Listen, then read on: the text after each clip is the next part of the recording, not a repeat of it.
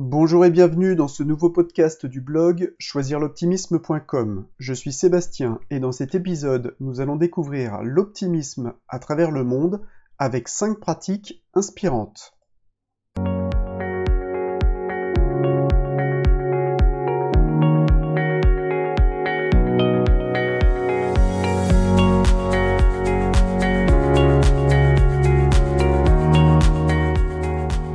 L'optimisme à travers le monde, 5 pratiques inspirantes. Déjà nos ancêtres les Gaulois avaient peur que le ciel leur tombe sur la tête. 2000 ans plus tard, nos craintes sont toujours présentes, puisque d'après la plupart des études réalisées sur le sujet, nous restons l'un des peuples les plus pessimistes au monde. Pourquoi les Français sont les champions du monde du pessimisme? Comment pouvons-nous expliquer cette dépression française? Avons-nous des raisons objectives de voir régulièrement le verre à moitié vide? Je te propose dans ce podcast de voyager à travers le monde pour aller à la rencontre d'autres peuples et de comprendre les raisons pour lesquelles ils abordent la vie avec plus d'optimisme. Ce sera alors l'occasion de découvrir leur philosophie et leurs pratiques, et pourquoi pas de nous en inspirer pour nous aussi être plus optimistes. Tu es prêt pour découvrir l'optimisme à travers le monde? Pourquoi les Français sont les champions du monde du pessimisme? En 2021, Eurofund, la Fondation européenne pour l'amélioration des conditions de vie et de travail, réalise une étude afin de comprendre en quoi les facteurs sociaux déterminent le niveau d'optimisme et de pessimisme des citoyens européens. Cette étude montre que les Grecs et les Français sont les citoyens les plus pessimistes de l'Union européenne, tandis que les Irlandais et les Danois sont les plus optimistes. 63% des Français estiment que leur pays va dans la mauvaise direction, alors que la moyenne des autres pays européens n'est que de 49%. De même, 77% des Français pensent que leurs enfants auront une vie plus difficile qu'eux, alors que seulement 54% des autres pays européens ont une opinion similaire. Peut-on trouver des explications objectives à ces résultats? Depuis bientôt trois décennies, les sujets d'inquiétude sont nombreux en France. Chômage, inégalité, insécurité, immigration, dérèglement climatique, etc. Mais objectivement, il n'y a pas de raison de penser que ces difficultés ou ces sujets d'inquiétude sont plus préoccupants en France que dans la plupart des autres pays européens notamment. L'explication est donc plutôt à chercher dans l'histoire de notre pays. Le pessimisme français se nourrit d'un profond sentiment de nostalgie d'une période fantasmée, glorieuse et prospère. Le rayonnement de la France sur la scène internationale n'est de toute évidence plus le même. De Louis XIV à François Ier, de Napoléon Bonaparte au général de Gaulle, nos illustres ancêtres nous semblent bien loin aujourd'hui. Ce sentiment de déclassement mondial s'exprime bien évidemment aussi sur le terrain économique, dans lequel nous n'avons plus la position dominante d'autrefois. Pourtant, il faut bien reconnaître que malgré ce sentiment de nostalgie, la France reste encore aujourd'hui un pays où il fait bon vivre. Il suffit de voyager à travers le monde pour se, rendre, compte de la qualité de vie qu'offre notre pays. Plus que la réalité objective de notre situation, il convient de travailler sur notre état d'esprit pour aborder la vie avec plus d'optimisme et de confiance. Si le monde vous apparaît triste ou hostile, transformez votre regard et il vous apparaîtra autrement. C'est par un travail intérieur, psychologique et spirituel que nous pouvons véritablement changer et faire évoluer notre perception du monde extérieur. Frédéric Lenoir. Je te propose donc de réaliser ce travail intérieur en t'inspirant d'autres pratiques optimistes à travers le monde. 5 pratiques optimistes à travers le monde. Premièrement, le IG des Danois. Le IG que l'on prononce Ouga est une philosophie de vie dont l'objectif est d'atteindre un bien-être global par une humeur joyeuse, des valeurs positives et un état d'esprit cocooning.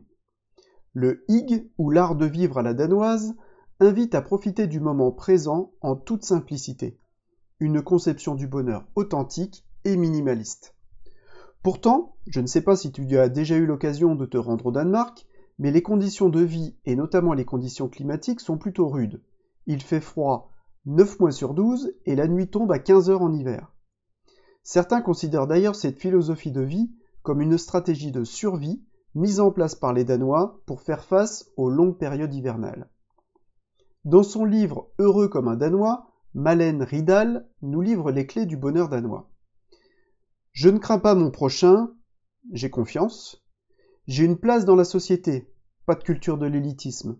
Je suis libre de trouver mon chemin. C'est l'autonomie personnelle. Je peux devenir qui je veux. Égalité des chances. J'ai des rêves réalistes. Attente modérée. Je vais mieux si tu vas bien. Respect de l'autre et solidarité. Je ne me prends pas pour un être supérieur. Modestie. Je me sens libre de choisir mon rôle. Égalité homme-femme. Autre exemple, la philosophie optimiste des Islandais. Un autre pays aux conditions climatiques difficiles et à l'histoire émaillée de drames et de catastrophes naturelles, l'Islande. Les hivers glaciales interminables où le soleil ne brille, ne brille pas plus de quelques heures par jour, tempêtes, éruptions volcaniques et séismes. Les conditions de vie étaient si difficiles que jusqu'au XVIIIe siècle, près de 30% des nouveau-nés mouraient avant d'avoir atteint l'âge d'un an. Pourtant, malgré ces difficultés, les Islandais ont appris à lâcher prise, en s'en remettant au destin et en espérant que tout se passera pour le mieux.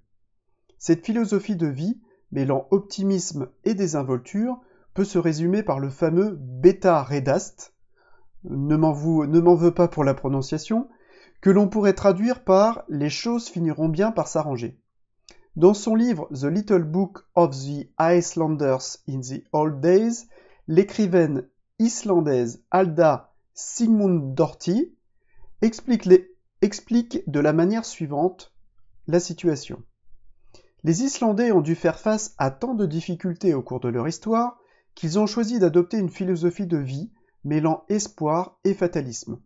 Pour eux, il s'agit de la meilleure façon d'affronter les difficiles conditions de vie sur l'île en gardant bien à l'esprit que quoi qu'il arrive, la nature aura toujours le dernier mot. Troisième exemple, l'ikigai au Japon. L'ikigai pourrait se traduire par le bonheur d'être occupé par quelque chose que l'on aime. Il s'agit plus concrètement d'un état d'esprit qu'adoptent les Japonais pour rester optimistes et positivés malgré les nombreuses difficultés de la vie.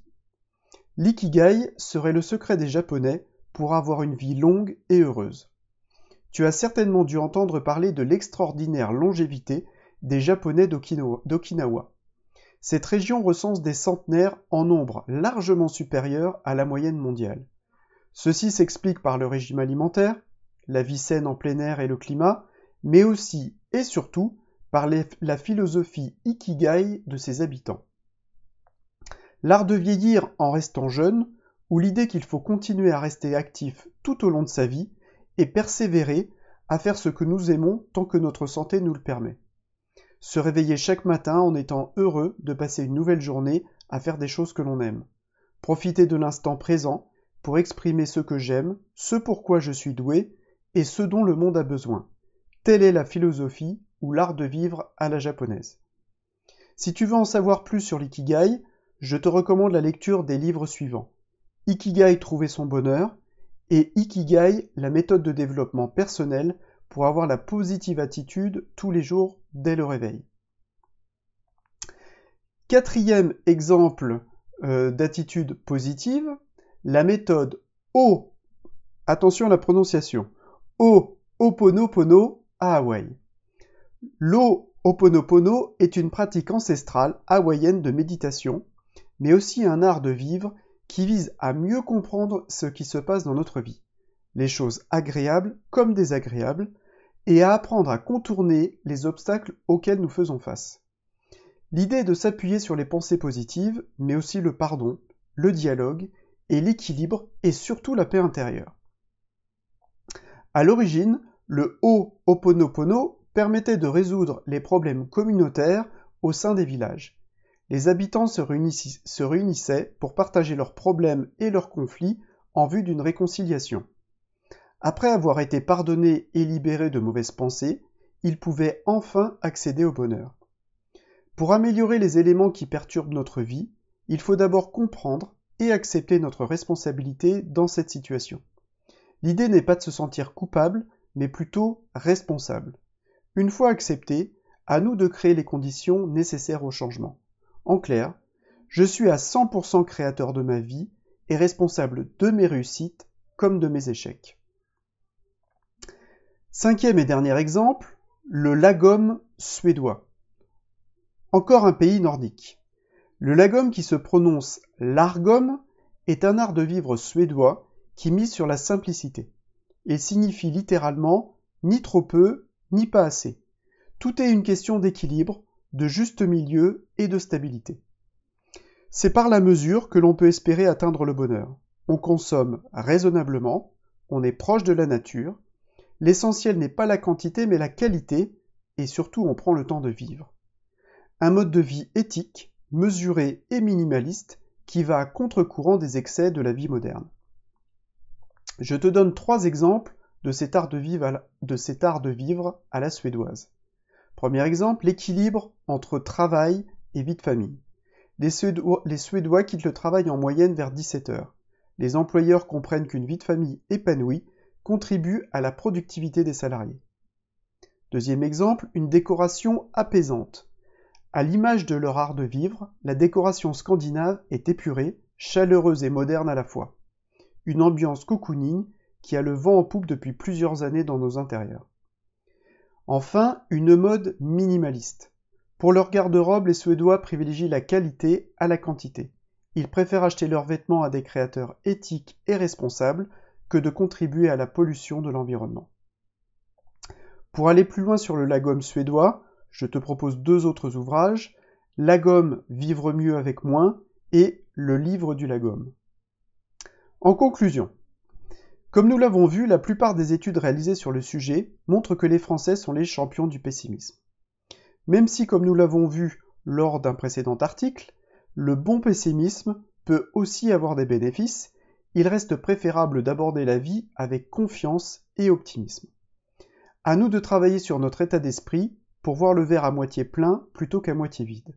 Pour ce faire, il peut être utile de s'inspirer d'autres pays et d'autres cultures plus optimistes que la nôtre, le Hig des Danois, la philosophie des Islandais, l'ikigai au Japon, la méthode O Oponopono à Hawaï ou le lagom des Suédois. L'essentiel est de créer ton propre chemin de vie en fonction de ton histoire, de ta personnalité et de tes sources d'inspiration pour vivre mieux tout simplement.